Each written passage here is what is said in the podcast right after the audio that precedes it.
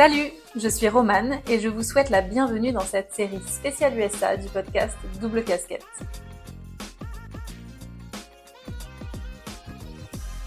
Je suis ravie d'accueillir Evelyne Lepiné sur le podcast. Evelyne est québécoise, elle est partie étudier aux États-Unis très jeune, à 16 ans, dans l'université de Stetson en Floride.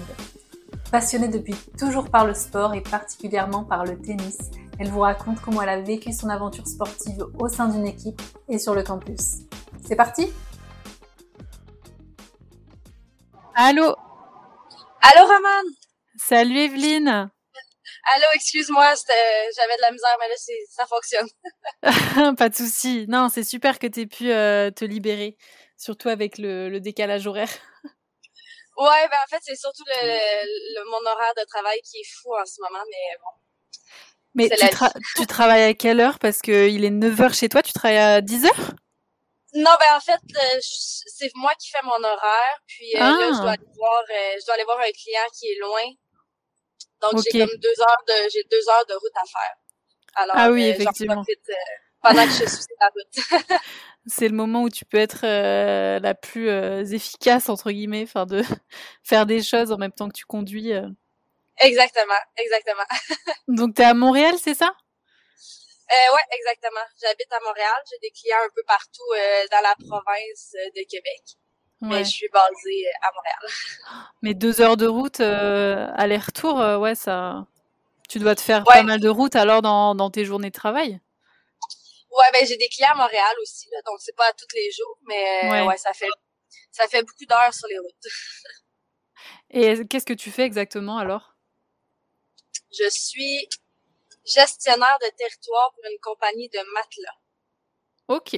Ça fait longtemps que tu es, que es là-dedans? Ça fait, ça va faire trois ans en janvier. c'est pas très, pas très palpitant, mais pour l'instant, ça fait le travail. ouais, oui, j'imagine. Ok. Euh, bah trop cool. Écoute, je suis, je suis trop contente euh, bah, que tu aies répondu présente euh, pour cet appel. C'est trop chouette. En plus, euh, à toi d'avoir pensé à moi. bah ouais, ouais, franchement, euh, c'est super cool d'avoir un peu des, des gens de différentes cultures. Puis on s'était, on s'était vu quand même. Euh, c'était au tournoi de Charleston, non, qu'on s'était, qu'on s'était rencontrés. tu te rappelles? Oui, probablement que c'est, on s'est vu à quelques reprises au tournoi de Charleston, ouais. Ouais. Et en plus, parce que toi, t'as gradué en quelle année? En 2017. OK, moi en 2016. on s'est vu, euh, je pense, probablement trois fois ouais. à Charleston. Ouais. Ouais, et puis là, euh, ouais, ça fait dix ans. c'est un peu l'anniversaire. Euh, c'est la nostalgie, tu sais, du mois d'août, de la rentrée qui revient là. J'ai des, des, amis qui partent, et c'est un peu le truc. Ah, c'est trop bien. Ouais. Ça te fait cet effet-là aussi, toi? Euh, oui, ben je te dirais que non, souvent en fait, je, m'en ennuie, je trouve que ça allait passer tellement vite. Ouais. Puis euh, je recommencerai comme demain matin. Ouais. Mais euh, c'est fou de penser que tu sais comme moi ça fait sept, sept euh, j'ai gradué en 2016. Donc ça fait sept ans que j'ai gradué. Donc ça fait plus longtemps que j'ai gradué que le temps que j'ai passé là-bas. Mais euh, mais je m'en ennuie encore. ouais, je comprends. Bah, on va revenir dessus, du coup, c'est l'occasion d'en parler. Euh, ouais, pour remettre un peu de contexte euh, sur ce, sur ce call, euh, bah, du coup, suite à cette petite nostalgie et, et, notre attrait pour le sport, je voulais faire une série spéciale USA. Mm-hmm. avec voilà plein d'athlètes comme toi et moi qui sont partis étudier là-bas grâce à une opportunité sportive. Euh, voilà, donc avant de parler de, de ta période à Stetson, euh, euh, bah, j'aurais aimé parler avec toi de juste l'avant Stetson, tu vois, pour avoir un petit peu une idée. voilà, je, te, je vais d'abord te laisser te présenter un peu comme tu le souhaites avant de rentrer dans les détails. ok, alors donc mon nom c'est Evelyne Lépiné. J'ai un nom de famille très français d'ailleurs. Euh, mais euh, en fait, même, on est la seule famille en Amérique du Nord avec ce nom de famille-là. Donc, ma famille à moi, là, on est peut-être une, une, vingtaine avec ce nom de famille-là en Amérique du Nord. Les, tous les autres lépinés se retrouvent en France ou... Euh, ah ouais? T'as des origines françaises? de, des parents Mais je pense que c'est les arrière-grands-parents. OK. Que, évidemment, j'ai pas connu. dans tous les cas. Donc, Evelyne, j'ai 28 ans, j'habite à Montréal et je suis probablement la plus grande fan des sports que quelqu'un pourrait rencontrer. et, je... et je viens, je viens de la ville de Québec, donc à environ trois heures de Montréal. Voilà. J'ai un petit chien aussi qui est l'amour de ma vie. Ah, c'est quoi comme chien? Il s'appelle comment? C'est Arthur. Puis euh, c'est un mélange de bichon shih tzu. Ok, trop bien. Ouais. Et tu as toujours habité à Montréal? En tout cas, euh, si, on, si on passe la période effectivement aux US, euh, tu étais toujours à Montréal? Ouais, ben en fait, quand j'ai gradué, après ma graduation, j'ai eu une opportunité euh, de stage à Montréal. Donc, je suis retournée à la maison peut-être un mois après l'université, remettre les pieds sur terre et tout. Puis après ça, je suis déménagée à Montréal en juin 2016. Et puis, j'habite ici depuis. Ouais. Ok. J'aime bien quand tu dis euh, remettre les pieds sur terre un peu. c'est exactement ça, l'écart en fait entre le retour à la maison et bon, qu'est-ce qu'on fait maintenant? Exactement, devenir adulte. ouais. Bon, on en parlera de, de ces, de ces petites difficultés du, du, retour à la, à la normale, entre guillemets, en tout cas, euh, notre normalité à nous. ouais, exact. Avant, euh, avant Stetson, on peut revenir sur ton enfance sportive. Euh, comment tu t'entraînais chez toi à Montréal, donc au, collège ou au lycée? Est-ce que tu faisais d'autres sports? Est-ce qu'il y avait aussi de la compétition? Euh, Comment était un peu rythmée ton, ton enfance? Ouais.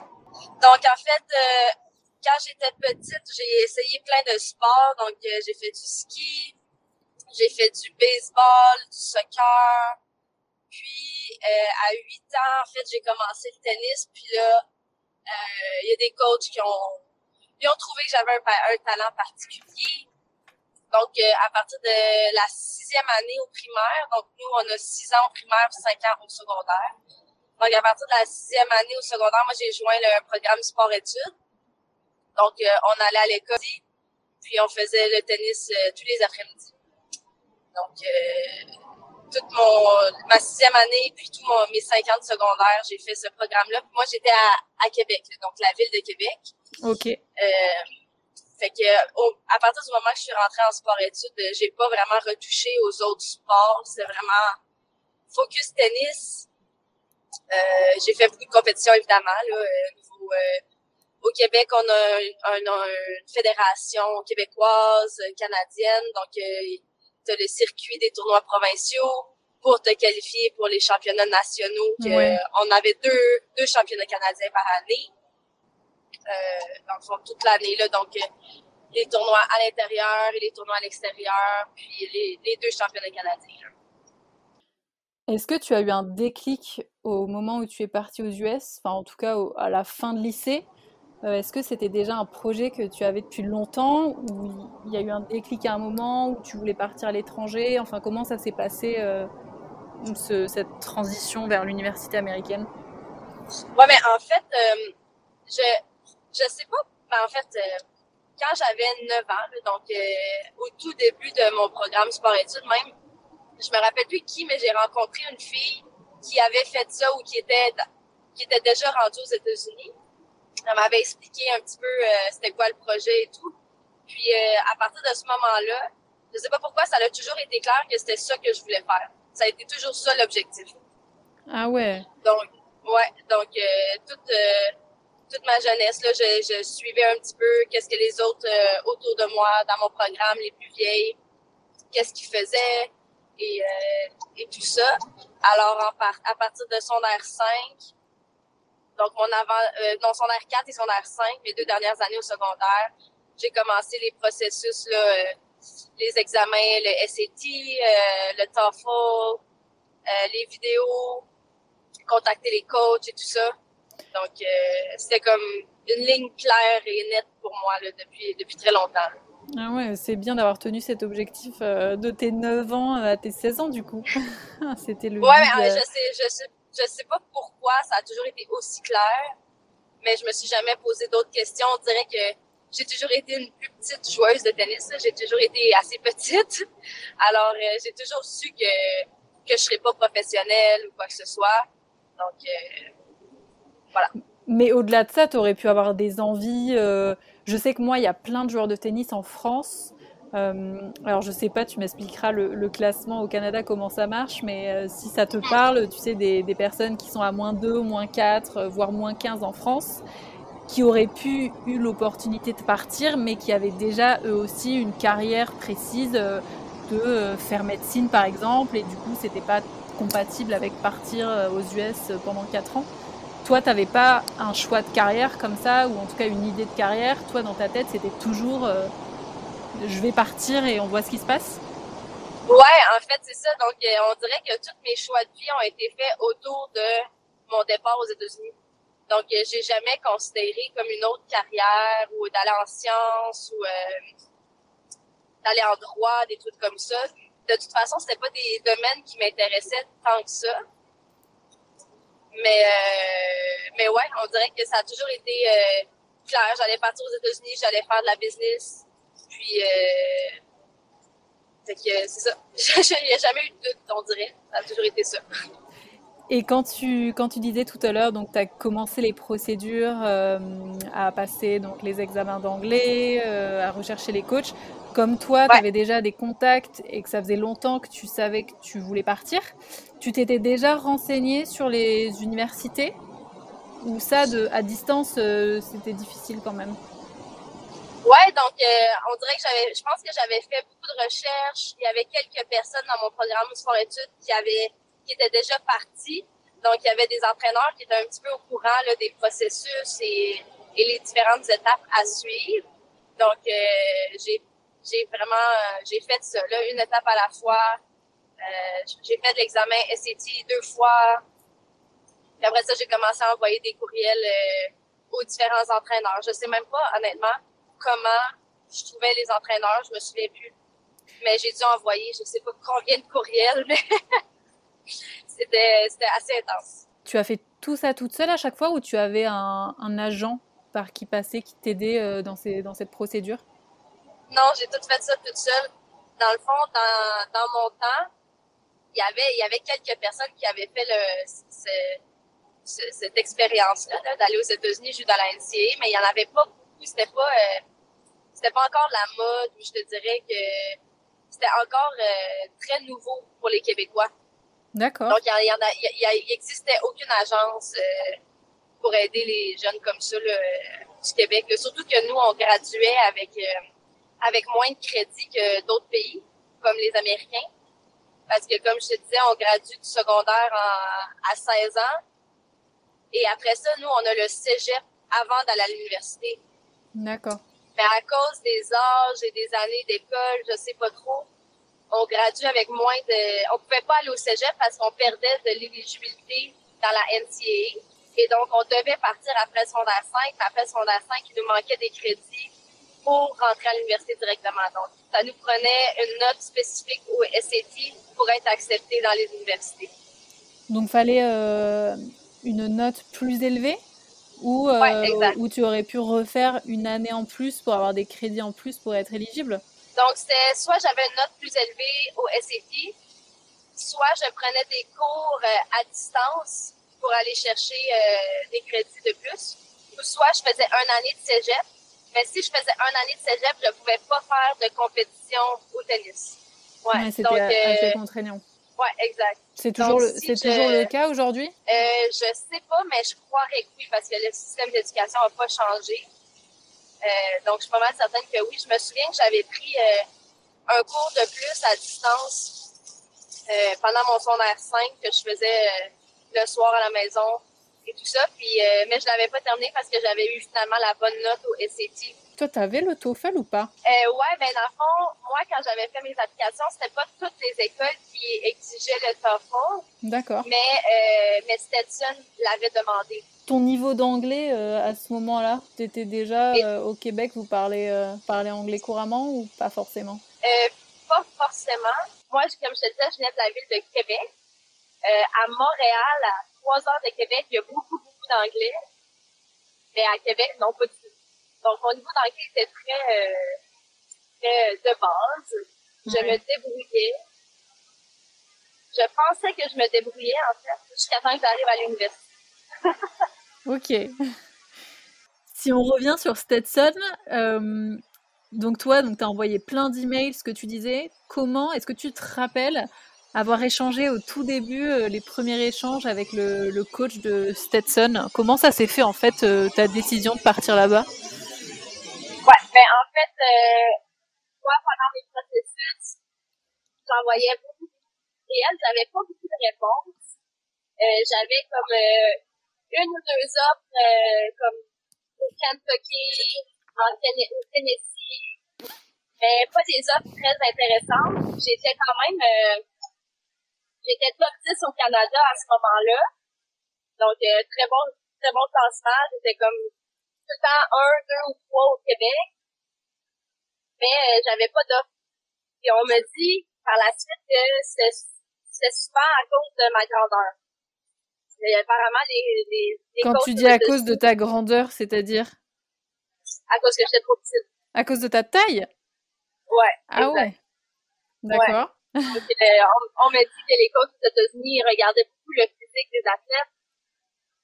Puis, euh, puis apparemment, j'étais trop Donc, c'est pour ça que j'avais pas beaucoup d'offres malgré mon bon classement. Très discriminant, ça, quand même. quand même, ouais. Puis aussi, j'avais pas... Euh, moi, mes parents étaient pas très fortunés.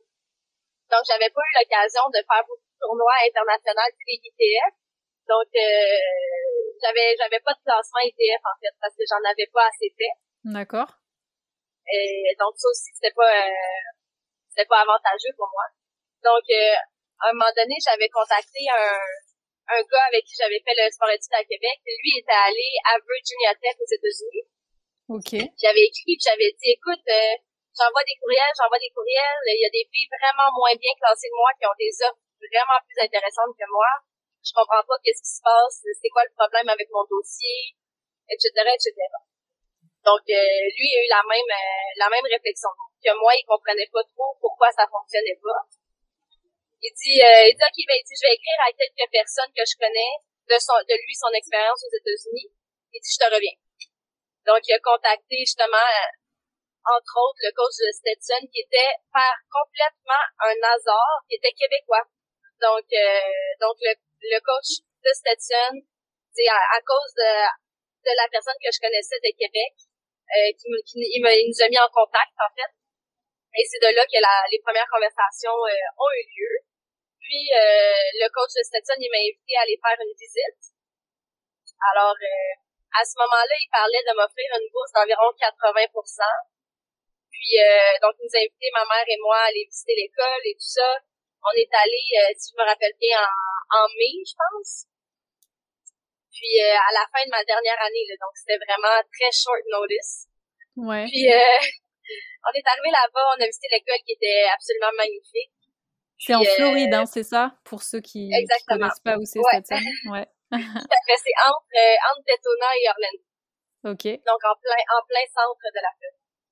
Puis, puis finalement, après les deux jours de visite, il m'a annoncé que bon, il avait beaucoup aimé ma personnalité et tout, et puis qu'il m'offrait une bourse complète. Ah, génial. Euh, ouais, ça a été euh, euh, vraiment un beau moment. Puis moi, j'avais aucune hésitation. J'ai dit parfait, je signe. c'était ma seule offre, la seule offre que j'ai eue, finalement complète, mais, mais c'était la bonne. Ah ouais, mais c'est marrant, j'ai j'ai eu un peu le même, euh, enfin j'ai eu qu'une offre aussi, mais alors moi je ah pense que c'était beaucoup plus de budget euh, pour euh, me faire venir visiter, mais c'est vrai que c'est un parti pris hein, pour eux. Tu vois, il t'a rencontré et vous avez accroché avec ta personnalité et du coup finalement il t'offre une super bourse, mais il y en a, enfin il y a beaucoup d'Européens qui n'ont pas le, le luxe d'aller visiter avant l'université quoi. Maintenant, effectivement, ça doit coûter pas mal plus cher de faire venir des Européens que, que nous, euh, c'est un petit vol de 4 heures vraiment facile. Bon, ça c'est bien fait.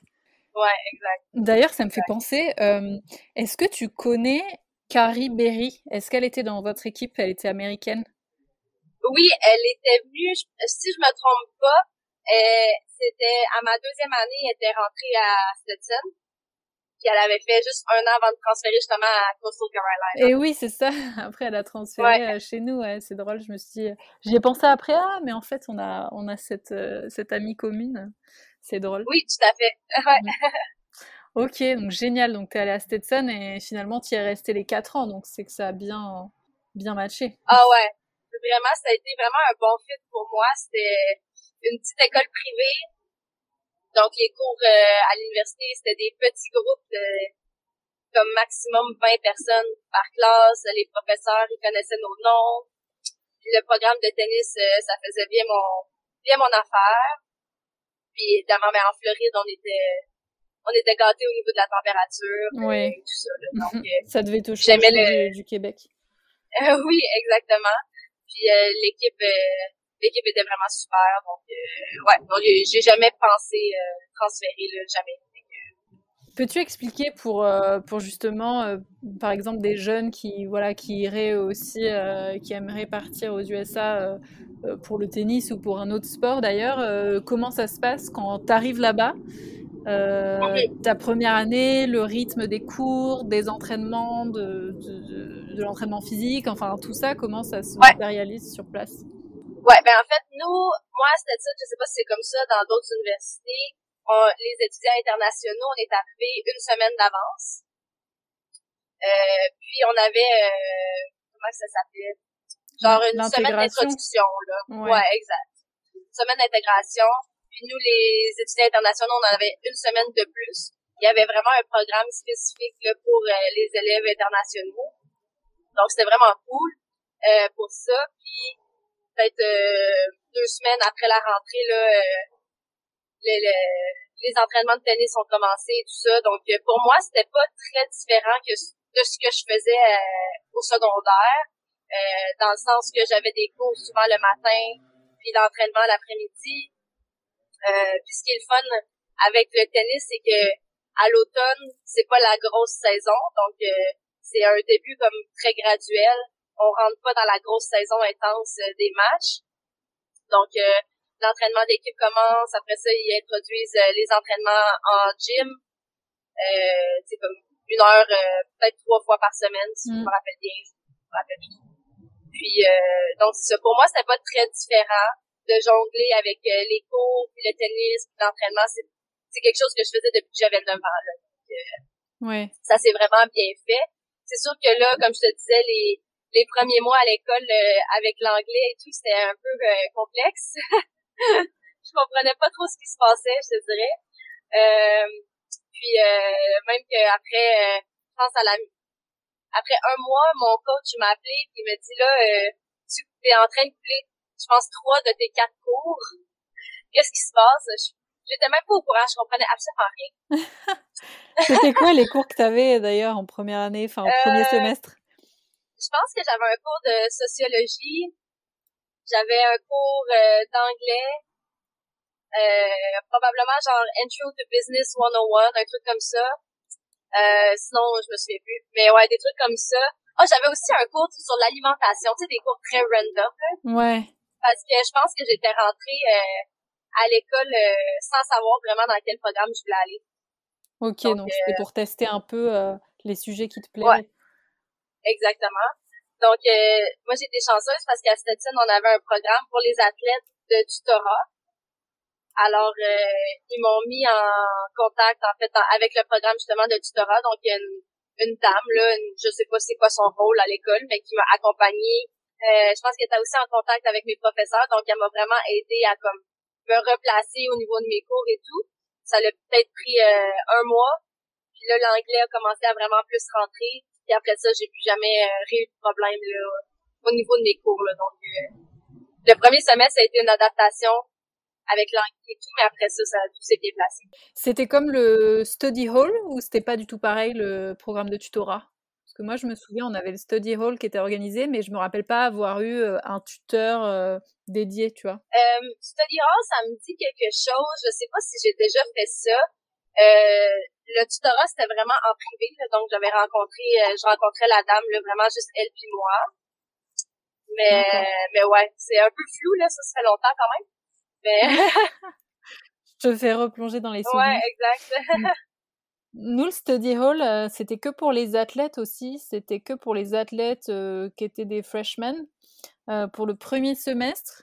Et à chaque fois, si tu redescendais, par exemple, en dessous de 3.0, tu vois, par exemple, tu devais le, tu devais le refaire, tu devais faire des heures en fait de study hall le soir. Ok, oui, on avait ce programme-là. En fonction de tes notes. Ouais. ouais. Ça fait, on avait le même genre de programme, je me rappelle. Mais je pense que c'est ça, j'ai jamais eu de problème après mon premier semestre. Et après, euh, une fois que tu as fait du coup ces différents cours, est-ce que tu t'es orienté vers un, vers un bachelor euh, spécifique? Ouais, ben là, c'est ça. Je me suis vraiment orientée vers euh, business. Tandis, ben parce que je savais que c'est ça qui allait être le plus simple à ramener au Québec et qui serait le plus utile, puisque j'avais pas vraiment d'autres admirations professionnelles, je te dirais. Donc, je suis rentrée à business euh, ordinaire, le business administration. Puis je pense à partir de ma deuxième année, là j'ai euh, j'ai choisi que je ferais un double major en management et sport business. La fan de sport finalement, euh, c'était logique de revenir ouais. vers ses passions. Exactement. et c'est marrant parce que tu dis, bah, j'ai fait ça parce que c'était aussi le plus simple de ramener au Québec. Donc toi, à ce moment-là, tu savais déjà que tu reviendrais à un moment, tu t'es, tu t'es pas dit, bah peut-être que je vais rester pour le master. Euh... Euh, ouais, non, je savais, euh, je savais que je reviendrais parce que j'ai toujours été très très proche de ma famille. Donc euh, ne pas revenir n'a jamais été une option. Puis aussi au niveau du master, euh, à l'université, mais très rapidement, à l'école de business, ils nous disaient qu'il nous recommandait pas de faire une maîtrise euh, directement après le bachelor. Donc, euh, il nous disait tout le temps aller prendre de l'expérience euh, dans le monde du travail avant de faire une maîtrise ou un PhD ou toutes les études postgraduate, comme il appelle. Donc, donc moi, c'était ça mon plan là. J'allais graduer, retourner au Québec, travailler, puis peut-être faire une maîtrise plus tard, mais c'était pas j'ai jamais été une grande fan de l'école, donc euh, c'était pas euh, la grande priorité. Et justement, pour revenir euh, sur l'expérience sportive de, de, cette expérience aux US. toi, alors je sais pas comment c'était au Canada, mais tu, tu me diras, qu'est-ce qui t'a marqué pour toi dans la culture sportive américaine, tu vois, des, des entraînements ou de l'état d'esprit en tout cas, des coachs, des, bah, des autres athlètes dans d'autres sports. Euh, qu'est-ce qui t'a marqué le plus? Je pense que c'est la, je te dirais plutôt le, regard des non-athlètes vers les athlètes. Euh, c'est-à-dire? C'est-à-dire que, par exemple, moi, quand j'ai grandi au secondaire, j'ai toujours été dans un monde d'athlètes. Toutes les personnes que je côtoyais étaient des athlètes. On était tous dans un programme sport-études, soit en soccer, en ski, en hockey, en tennis. Donc, on, se comprenait tous, on avait tous nos objectifs, on était tous dans le même bateau. Tandis que quand je suis arrivée euh, aux États-Unis, j'étais mélangée à l'école avec des personnes qui faisaient pas de sport, qui, euh, qui, qui, qui comprenaient pas vraiment trop ça, qui payaient l'université, qui avaient des prêts et bourses, qui avaient trois jobs pour payer l'université. Puis moi, j'arrivais, puis j'avais une bourse complète parce que je jouais au tennis, chose que pour moi était complètement normal, tu sais. Donc, euh, le, regard que les gens avaient positif, tout à fait positif vers les athlètes, comme un petit peu en admiration, ça, ça m'a vraiment marqué parce que j'ai jamais eu ça dans mon entourage. Moi, ça a toujours été une normalité, le sport, puis mon niveau de tennis et tout ça. Mais pour eux, les athlètes qui avaient des bourses universitaires, qui échouaient dans la NCAA, même si on était des amis ou quoi que ce soit, pour eux, ils étaient, euh, je trouvais une belle admiration envers nous, tu sais. Donc, euh, ouais. ça, ça c'était très différent là, de, par rapport à ce que j'étais habituée. C'est vrai. Après, euh, je suis d'accord avec ce que tu dis. Du coup, je pense que les structures aussi sportives et l'importance finalement du, du, sport et la façon dont certains sports à l'université étaient médiatisés, tout à fait. Euh, ouais, c'est ça. Il y a beaucoup... tu vois, il y a, il y a cette culture de, bah, on représente l'université, euh, bah, les athlètes, euh, Ils, ouais, défendent les couleurs. Euh, en plus, bah, certains, enfin moi, je me souviens le football américain, le baseball, ça passait à la télé, donc il y avait toute cette cette ambiance en fait autour des athlètes, tu vois. puis même aujourd'hui, ceux qui, enfin moi, je, je sais que j'ai des des filles qui sont restées là-bas Et euh, même dix ans après, tu vois, elles reviennent voir les matchs de foot euh, au tailgate. Tu vois, elles sont toujours euh, fidèles supportrices des couleurs d'université. Ah ouais, ouais. Ça, c'est tout à fait, c'est marquant. le sport fait vraiment, c'est une très, très grande importance donc, aux États-Unis. ça, ça, ça fait vraiment avec ce que je disais aussi, que tu puisqu'il y a tellement d'importance, les gens sont tellement en admiration, tu que ça fait un beau sentiment de, de, de faire partie de ça, puisque ça te donne tellement un grand sentiment d'appartenance à ton école. Tu encore euh, à ce jour, dès que je porte du vert, euh, nous autres on était verts dans notre école, ça me fait penser à Stetson puis euh, à mes années d'université. Et du coup, pour cette raison-là, comment ça s'est passé le retour justement au Québec Enfin, moi je sais que je l'ai vécu Enfin, je peux pas dire que je l'ai mal vécu, mais, euh, mais en tout cas, au niveau du sport, c'est vrai que. Alors, c'est pas pour dire admiration, mais plus dans, tu sais, le soutien, euh, l'esprit d'équipe. Ouais. Tu sais, de rentrer là en France et il n'y a, y a, pas cette ambiance et t'es toute seule et tout, tu vois. Dans ce sens-là, tu vois, c'était difficile. Ouais. Toi, comment ça s'est fait ce retour euh, à ta vie au Québec? Ouais, ben, je, je pense qu'il y a beaucoup d'athlètes qui vivent ça euh, aussi, donc euh, je compatis avec toi parce que moi aussi, ça n'a vraiment pas été facile. Euh, je sais pas pour vous en France, mais nous au Québec, euh, entre l'âge de 18 ans et 35 ans, il y a aucune option pour faire des tournois de tennis. il y a ah ouais? absolument rien. Donc, euh, donc moi, comme quand j'ai gradué d'université, quand j'ai fait mon dernier match au tournoi de conférence, je savais que c'était mon dernier match de tennis. Donc, euh, ça a été vraiment un... Et moi, j'ai toujours été euh, très, très, très passionnée du sport, passionnée de la compétition, comme j'adore le tennis, j'adorais compétitionner. Euh, donc, ça a été un très, très, très gros deuil que j'ai dû faire, que j'ai encore de la misère à faire d'ailleurs. je m'en... Je m'en... Donc, depuis, tu n'as pas joué au tennis? Ben, j'ai joué j'ai joué comme pour le plaisir euh, avec mon père, avec des amis. Euh, Mais pas en compétition. Non, j'ai fait. Euh, il y a comme un tournoi par année qui se fait dans ma ville natale à Québec, qui est un tournoi qu'on dit open, ouvert à, à, tout le monde. C'est pas un tournoi fédéré, mais c'est un tournoi qui est très plaisant que je joue à chaque année comme pour le fun. Mais à part de ça, non, absolument rien. Donc, il n'y a pas du tout ces systèmes de clubs euh, comme nous, on peut avoir en France. non, euh, exactement. Ou dans, dans d'autres pays. Je sais qu'en Angleterre, euh, tu vois, il y avait pas mal de compétitions par équipe, mais en club. Et ouais. Ah ouais. Donc, c'est ça qui était dur, surtout que moi, j'ai gradué à 20 ans, donc j'étais très jeune. Puis, j'étais en pleine forme. Puis moi, quand j'ai gradué, je jouais le meilleur tennis de ma vie. Donc, c'était comme un peu frustrant de, de se dire je joue tellement bien en ce moment puis il faut que j'arrête parce que j'ai pas d'autres options tu sais. Si j'avais voulu euh, si j'avais pu aller m'essayer pro par exemple faire quelques tournois professionnels ça m'aurait coûté euh, beaucoup, beaucoup d'argent puis moi mes, mes parents il y avait pas cet argent là moi étant à l'université depuis quatre ans j'avais pas d'argent de côté non plus. Donc euh, ça a été ça a été assez difficile. Bah, suite à ce que tu dis ça me fait enfin ça me fait réfléchir à bah tu vois les jeunes euh, les jeunes de 14 euh, ans, enfin 15 ans, ou même voire plus jeunes, tu vois, 12 ans euh, au Canada, qui sont très très forts. Est-ce qu'ils sont déscolarisés Et enfin, ceux qui ont besoin de faire des compètes, en tout cas, qui ont ce projet professionnel d'être pro, d'être joueur de tennis ou joueuse de tennis professionnelle, comment ils font euh, arriver à 20 ans, est-ce qu'ils doivent quitter le pays ou est-ce qu'il y a des tournois spéciaux euh, avec la fédération du Canada. Enfin, je ne sais pas du tout comment ça se passe. Donc, comment ça se passe pour eux à cet âge? Euh, Ben, à partir de à partir de 18 ans au Canada, tu dois faire les tournois euh, ITF là, euh, international, euh, les challengers, les, les tournois ATP, WTA. Donc, au Québec, il n'y a pas grand chose. Donc, ça coûte énormément d'argent.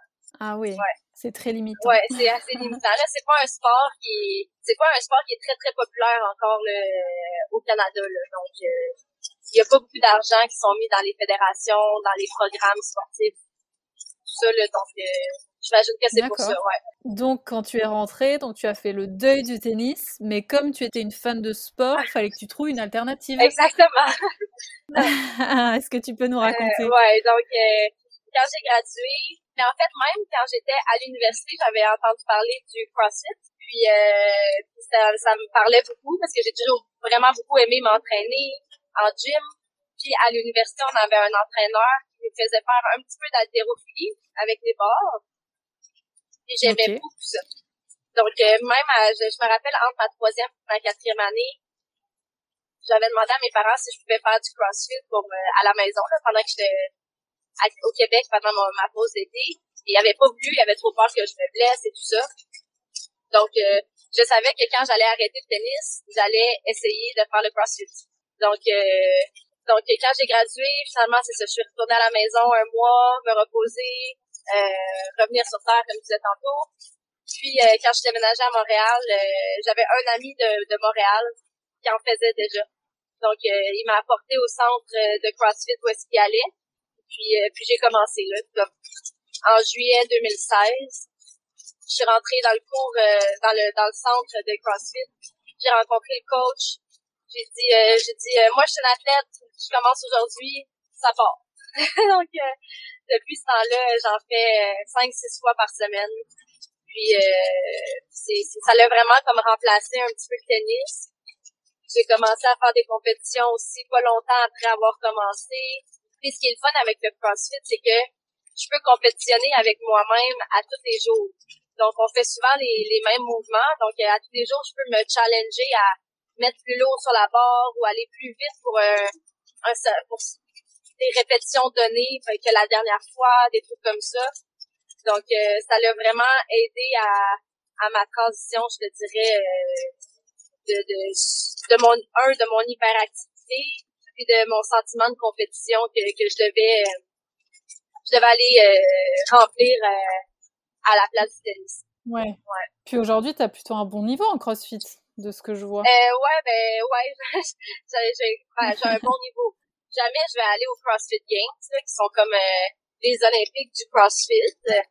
Mais euh, tu sais, j'ai fait des compétitions euh, en Floride justement que je suis retournée. Euh, tu sais, j'ai beaucoup, beaucoup, je fais vraiment ça pour le plaisir. Euh, puis en même temps, je travaille à temps plein dans, à Montréal, dans, dans ma nouvelle ville où est-ce que je suis déménagée. Puis euh, ça m'a créé un gros groupe social euh, qui encore à ce jour, c'est mon mon groupe d'amis principal. Donc voilà. Ah, c'est génial. Et ce que tu dis sur ceux qui font, euh, euh, ceux qui font les, les CrossFit Games euh, qui s'entraînent tout le temps, ils peuvent gagner leur vie Donc, la plupart des athlètes de CrossFit vont, vont gagner leur vie soit avec les commandites, parce que avec les réseaux sociaux, les athlètes de CrossFit sont très populaires, évidemment. Donc, je, je dirais qu'il y a peut-être une cinquantaine d'hommes puis une cinquantaine de femmes au monde qui peuvent euh, gagner leur vie avec le CrossFit seulement, euh, sans avoir, je dirais, à, coacher ou faire autre chose, malgré que la plupart des athlètes de CrossFit vont soit avoir leur propre centre de CrossFit, vont coacher, ça va être un peu comme ça qu'ils vont vivre, mais euh, mais ça va jamais devenir des millionnaires comme comme les joueurs de tennis. Le CrossFit n'est pas encore assez euh, populaire. C'est le meilleur au monde. Euh, les CrossFit Games, ils viennent de passer en, au mois d'août. Le gagnant, il gagne euh, comme 350 000 dollars américains. Ça, c'est le meilleur, c'est la plus grosse compétition. Ouais, il n'y a pas beaucoup d'argent à faire dans le CrossFit. Et toi, donc, tu disais, j'ai jamais une chance de les faire, mais c'est vraiment inaccessible à ton niveau, même dans plusieurs années, de faire des qualifications. Mais dans le fond, comment ça fonctionne, c'est que euh, au mois de février, tu as des qualifications en ligne. Donc ça, tout le monde participe à ça. Moi, ça fait sept ans que je l'ai fait. Donc, tu fais les qualifications en ligne. Après ça, tu passes à l'étape 20. Je pense 25% des meilleures personnes qui ont fait les qualifications en ligne passent à l'étape suivante. Donc, Quand tu, vois, dis moi, en ligne, c'est-à-dire? C'est-à-dire que, euh, bon, c'est l'organisation CrossFit ils vont poster, ils vont envoyer euh, des entraînements à faire. Donc, il y a quatre ou cinq entraînements à faire. Donc, toutes les personnes le font, font ces entraînements-là euh, dans leur centre, puis ils mettent leur score euh, en ligne. Donc, c'est un classement en ligne que ça te donne. Puis c'est à partir de là que le, le, chemin au CrossFit Games commence. Donc, c'est ça. Donc, le, ça te donne un classement. mondial, canadien, etc., etc. Puis le top 25 passe à l'étape suivante, qui sont les quarts de finale. Donc, tu vois, moi, je me rends tout le temps au quart de finale. Ça, c'est pas difficile pour moi et mon niveau. Et après ça, tu as les semi-finales et ensuite les CrossFit Games. Donc, à mon niveau, peut-être un jour, mais tu sais, suis à 28 ans, donc c'est pas vieux, mais c'est quand même vieux dans le monde du CrossFit. Peut-être que les semi-finales en équipe seraient accessibles, mais sinon, euh, pas, pas vraiment plus que ça. ouais. Ouais, c'est, ça prend, ça prend beaucoup, beaucoup d'heures d'entraînement.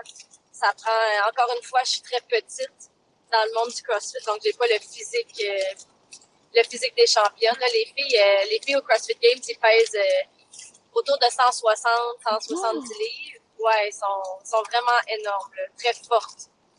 Moi, je pèse 120.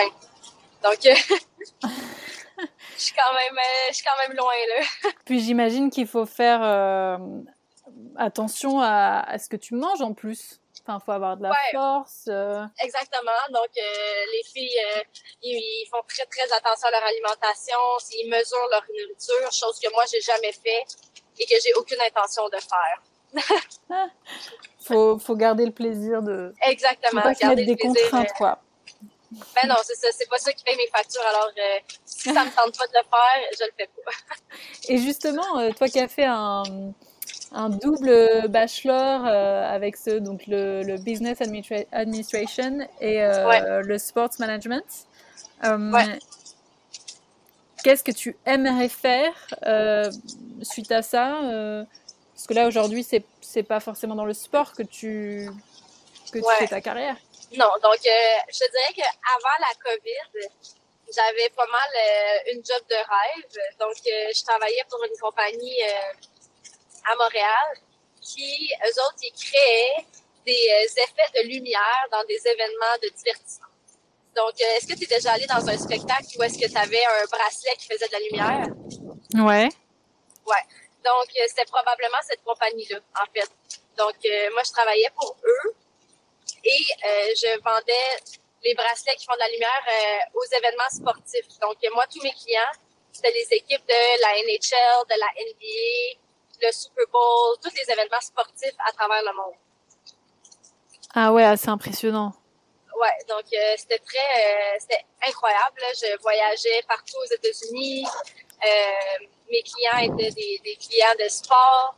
J'avais accès à la Coupe Stanley, la finale de la NBA. C'était vraiment une job de rêve. C'était incroyable. Oh, c'était quoi ton événement préféré? la Coupe Stanley. La finale de hockey, là, c'était, c'était vraiment incroyable. Puis, euh, c'est ça, puis la, COVID est, est, arrivée. Et donc, évidemment, tout le, le monde du divertissement a été mis sur pause pendant, pendant longtemps.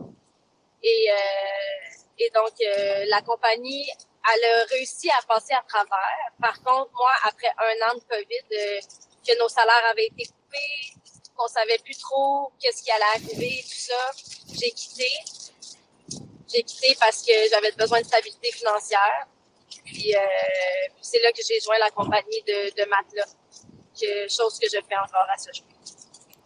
Aujourd'hui, tu pourrais avoir l'opportunité de retourner dans, avec cette compagnie ou en tout cas dans le milieu de l'événementiel sportif? Euh, ouais, peut-être. C'est, euh, définitivement euh, des options qui existent. Euh, c'est des, c'est des postes qui sont très nichés. Ouais. Donc, il y, en a pas beaucoup. Euh, le poste que moi j'avais, euh, il a été remplacé par, euh, par une autre personne quand je, quand je suis partie. Puis, je sais que cette personne-là est encore présente. donc, il y en a pas d'autres des postes comme celui-là. Il y en avait juste un. donc, donc, c'est ça, à voir qu'est-ce que le futur euh, me réserve. Mais c'est sûr que je me cherche encore un petit peu au niveau professionnel de voir qu'est-ce qui, euh, qu'est-ce qui va vraiment me, me motiver à aller travailler le matin. Il y a tellement de variables dans un emploi qui peut faire que tu aimes ça ou tu n'aimes pas ça du tout. Tu sais, euh, depuis que ma graduation, j'ai eu peut-être quatre emplois différents. dans les quatre emplois, ben, tu sais, il y a des choses que j'ai aimées, il y a des choses que j'ai moins aimées. Et après ça, ben, quand tu quand es à la recherche d'un nouvel emploi, par exemple, ben, tu prends euh, en considération toutes les choses que tu as apprises euh, dans, les, dans tes dernières expériences de travail. Eh oui.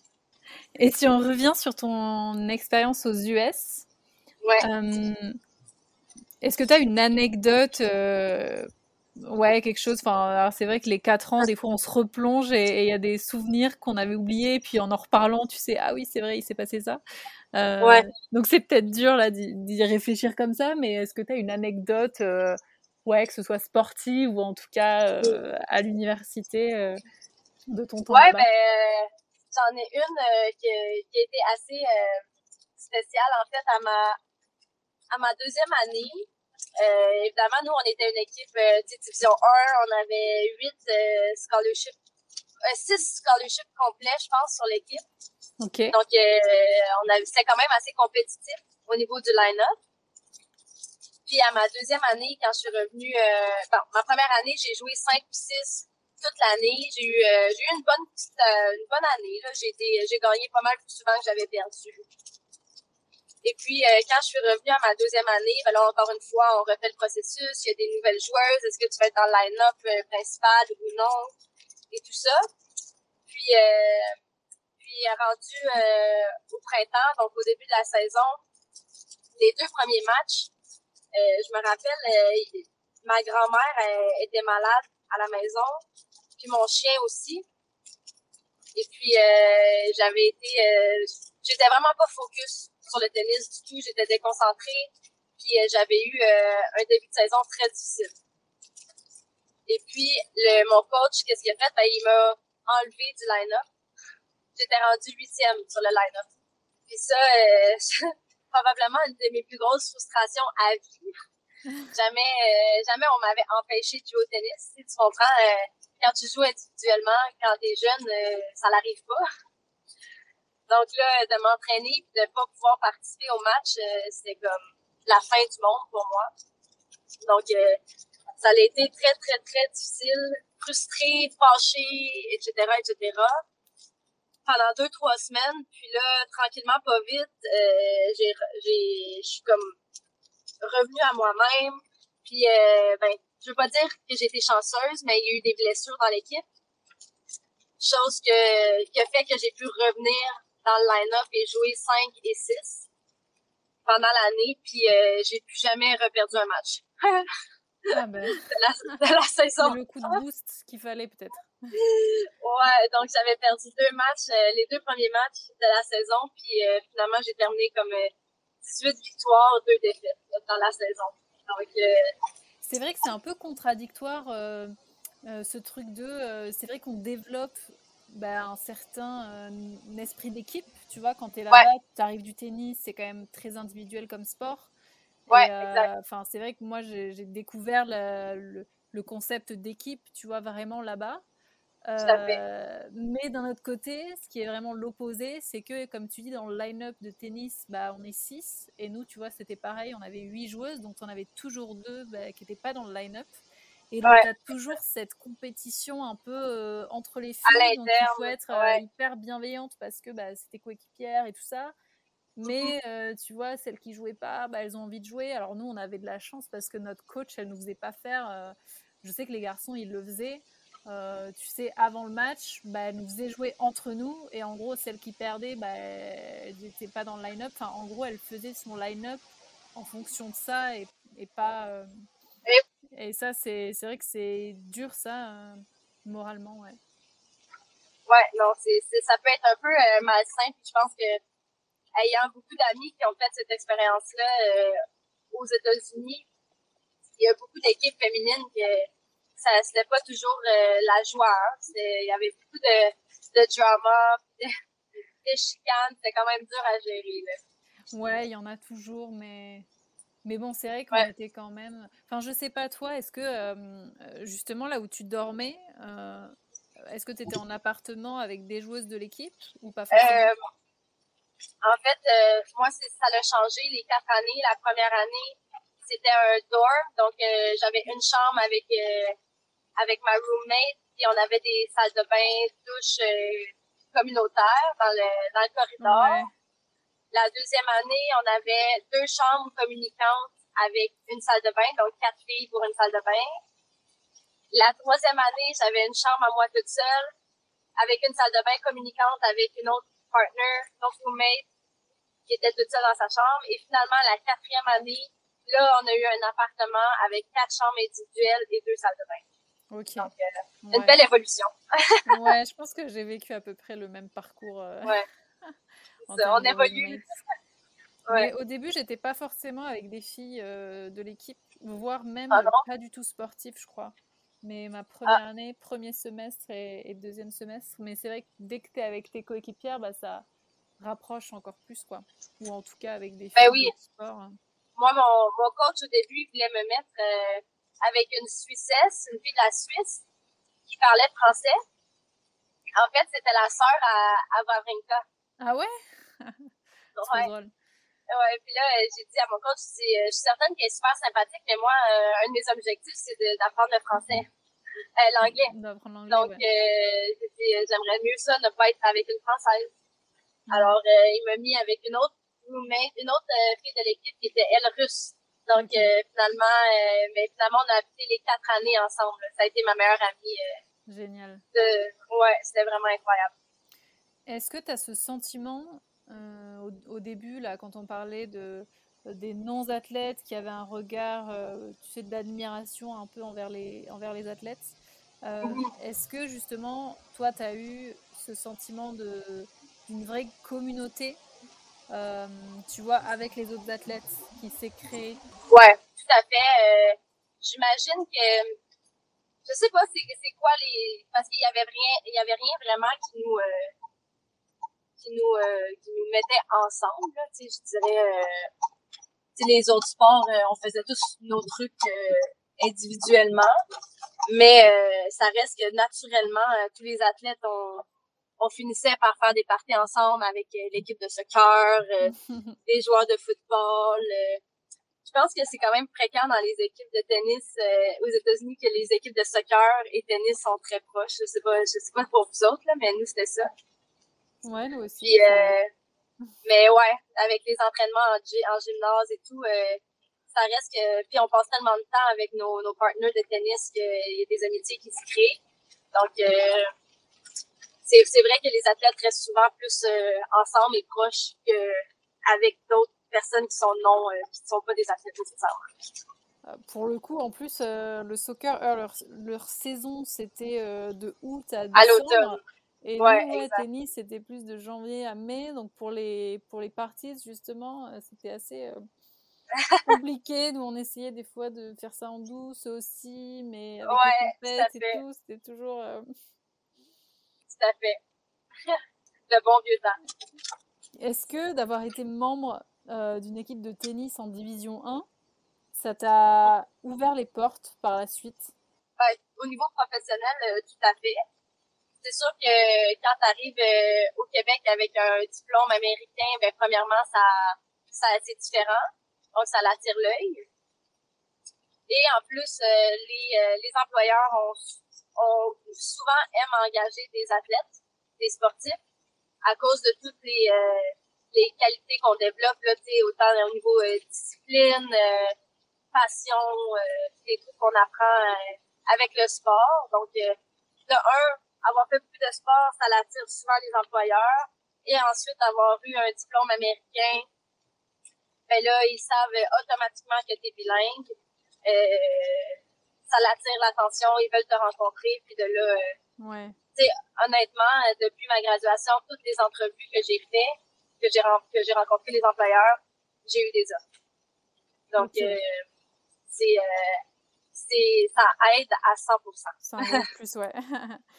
c'est marrant ce que tu dis euh, euh, quand tu as dit discipline.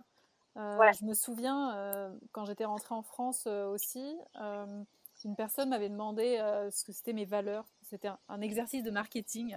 Et en gros, il m'a demandé ce que c'était mes valeurs. Et la première que j'ai sortie, c'était la discipline. Et il m'a regardé un peu, donc un français, tu vois, genre la discipline, mais enfin pourquoi Et il m'a dit, mais tes parents sont militaires? Et je dis, non, mes parents ne sont pas militaires, mais enfin j'ai alors pour moi, j'avais grandi, entre guillemets, parce que c'est à ce moment-là, tu vois, tu arrives à 17 ans, tu as l'impression de grandir un peu en tant qu'adulte. Et j'ai dit, bah, j'ai évolué en université américaine dans l'équipe de tennis. Donc pour moi, la discipline, c'est hyper important.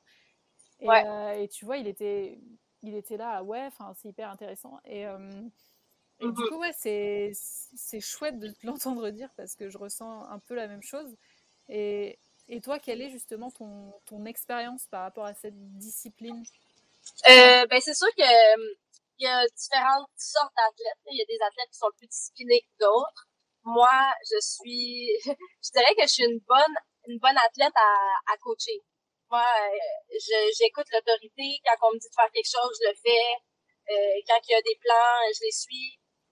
Donc, euh, tout le monde est différent, mais personnellement, moi, je fonctionne très bien euh, avec une direction, avec un plan. Dès qu'on me donne quelque chose à faire, ben c'est ça mon objectif. Donc, un peu comme depuis que j'avais 9 ans, je savais que je l'allais aux États-Unis, ben, toute, toute ma jeunesse, ça a été avec cette orientation-là, cet objectif-là. Donc, euh, je dirais que c'est ça que le sport m'a appris beaucoup. Puis, euh, puis encore à ce jour, ben c'est comme ça que je fonctionne. Mais tu vois, avec, euh, avec dans une équipe de 8 ou 10 filles, qui mm-hmm. potentiellement arrivent avec un background un peu différent ou peut-être pas les mêmes euh, priorités ou expériences sportives passées. Et finalement, elles arrivent là, tu vois, pour 4 ans.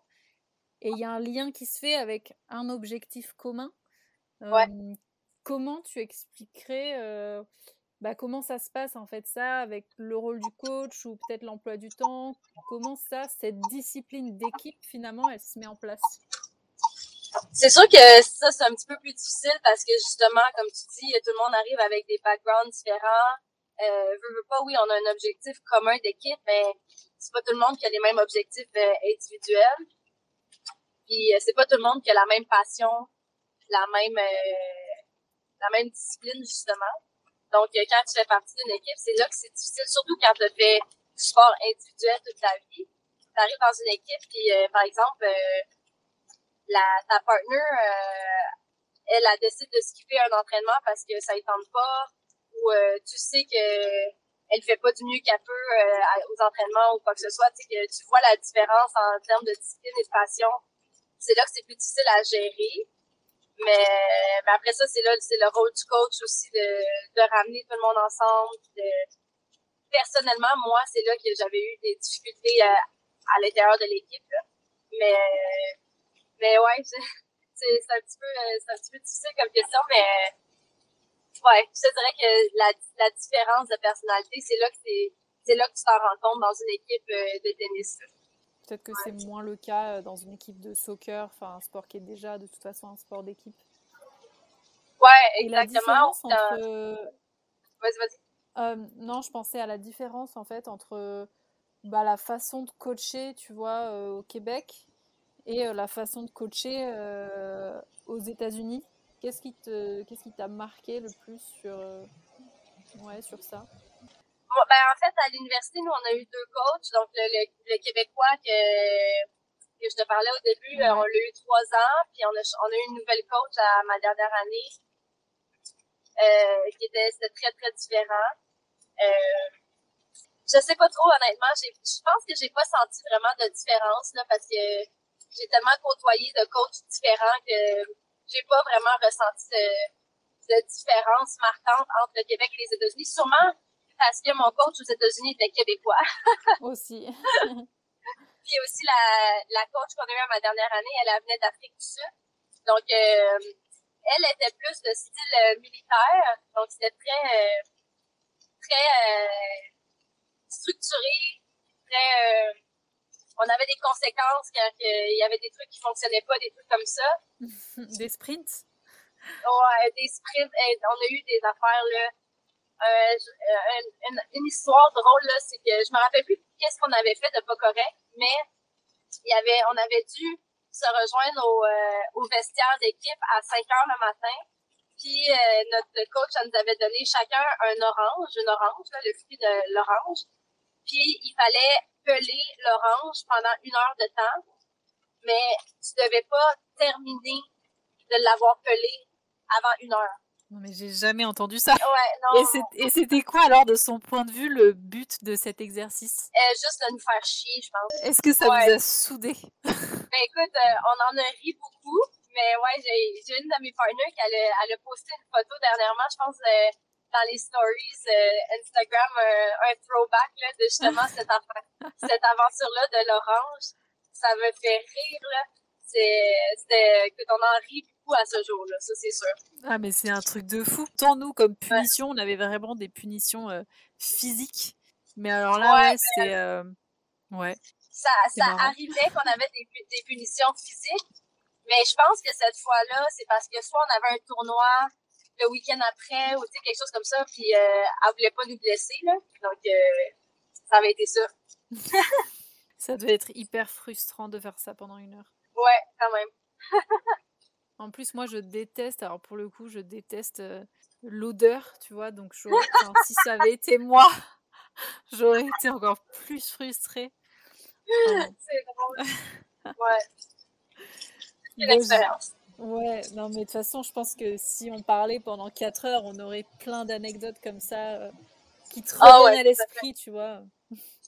Quel conseil donnerais-tu euh, à des jeunes lycéens qui, qui souhaiteraient partir aux États-Unis euh, pour le sport? Euh, ben, de un, de le faire, 100%. Ça, c'est un no-brainer. Mm. là, c'est sûr qu'il y a des écoles qui sont... Ça prend un fit, là, définitivement. Donc, il y a des écoles qui fit mieux avec des personnes que d'autres. Donc, de pas hésiter à transférer et tout. Mais de, de vivre chaque expérience, de de profiter de chaque moment. C'est cliché, là. Mais le 4 ans, il passe vite en titi. Euh, puis je te dirais, pour les jeunes filles, de faire attention aux garçons. Oula, pourquoi? ben non, mais de... quand t'arrives aux États-Unis, oui, quand t'arrives aux États-Unis, on est jeune. Euh, moi, je pensais que le premier gars que j'ai rencontré, j'allais le marier. Mais euh, ceci dit, là-bas, il se marie très tôt. Hein. Oui, exactement. Exactement. Mais, mais de, ouais, de, de focuser sur ses amis, de son sport avant les garçons. C'est ça que je dirais. Ok. Mais c'est vrai que, euh, en tout cas, de faire attention, je ne sais pas si c'était un appel euh, de faire attention à soi, s'il y a des débordements, mais en tout cas, ce qui m'avait marqué, c'est que je me souviens que pour les athlètes, ou même, remarque, c'était peut-être pour tout le monde. À l'intégration, je me rappelle, on avait, tu vois, une conférence, mais de trois heures. Il y avait même une pièce de théâtre sur la thématique du, bah, du harcèlement sexuel et ah ouais, de bah, non, c'est non. Enfin, ce qu'on dit toujours encore aujourd'hui. Mais euh, je pense que je n'ai jamais été à la fac en France, mais j'ai fait une école de commerce et on n'avait pas eu ça. Tu vois, et là-bas, tu arrives et c'est direct bam bam, euh, à toute l'université, à l'intégration, on te dit bien euh, que euh, enfin les distances, les règles en gros, ouais. c'était hyper important. Ouais, ben oui, tout à fait. C'est, ça reste que c'est, intense l'université américaine. Tu sais, moi, nous au Québec, les gens qui, qui habitent, les, le concept de campus n'existe pas vraiment.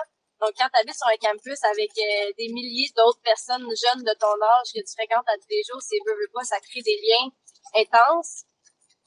Les parties, euh, c'est pour ceux qui ne savent pas, c'est comme euh, c'est comme dans les films. Alors, ça peut ça peut être assez intense rapidement, des histoires d'horreur qui peuvent arriver, des conduire conduire en facultés affaiblies, des trucs comme ça. Là, faut faire faut faire attention, faut, faut se respecter, être prudent dans, dans toutes ces, ces merveilleuses aventures-là, avoir du plaisir, mais être prudent quand même.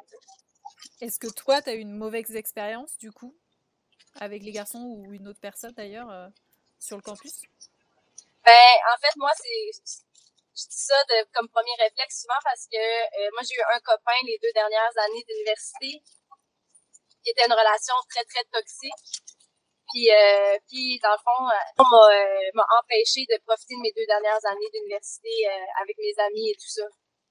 Donc, euh, je veux pas dire que j'ai des regrets, mais mais quand j'y ah repense, ça me fait de la peine un peu d'avoir d'avoir manqué sur des opportunités, des expériences avec mes amis à cause d'une relation que je savais même à ce moment-là.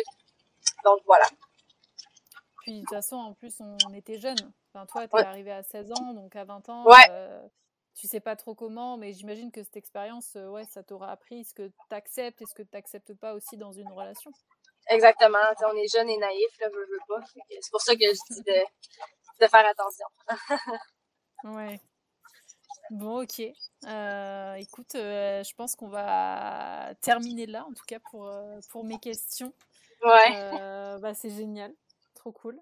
Donc, toi, les prochaines étapes dans ta vie ou tes prochains objectifs sportifs Mes prochain objectif sportif, ben là, je m'entraîne pour un marathon. Donc, je vais faire mon ah. premier, mon premier marathon à début octobre. Puis sinon, ben, c'est sûr que c'est un, un défi constant là, de même rendu à 28 ans de voir qu'est-ce que je vais faire professionnellement jusqu'à ma retraite à voir. T'as toujours envie de rester à Montréal en tout cas? Euh, Pour l'instant oui. Peut-être euh, que quand mes parents vont vieillir puis ils vont avoir euh, besoin de plus d'aide d'accompagnement, tu sais autant physique peu importe là avec la avec la santé, peut-être que je vais vouloir retourner à Québec à ce moment-là, mais à voir. Bah écoute, c'était super. Merci encore. Je, je, prendrai des nouvelles sur Instagram de, de toi. Génial. Bon, mais merci beaucoup. Bah, trop cool. Écoute, merci beaucoup, Evelyne. Merci à toi. Et à très vite. À bientôt. Bye bye.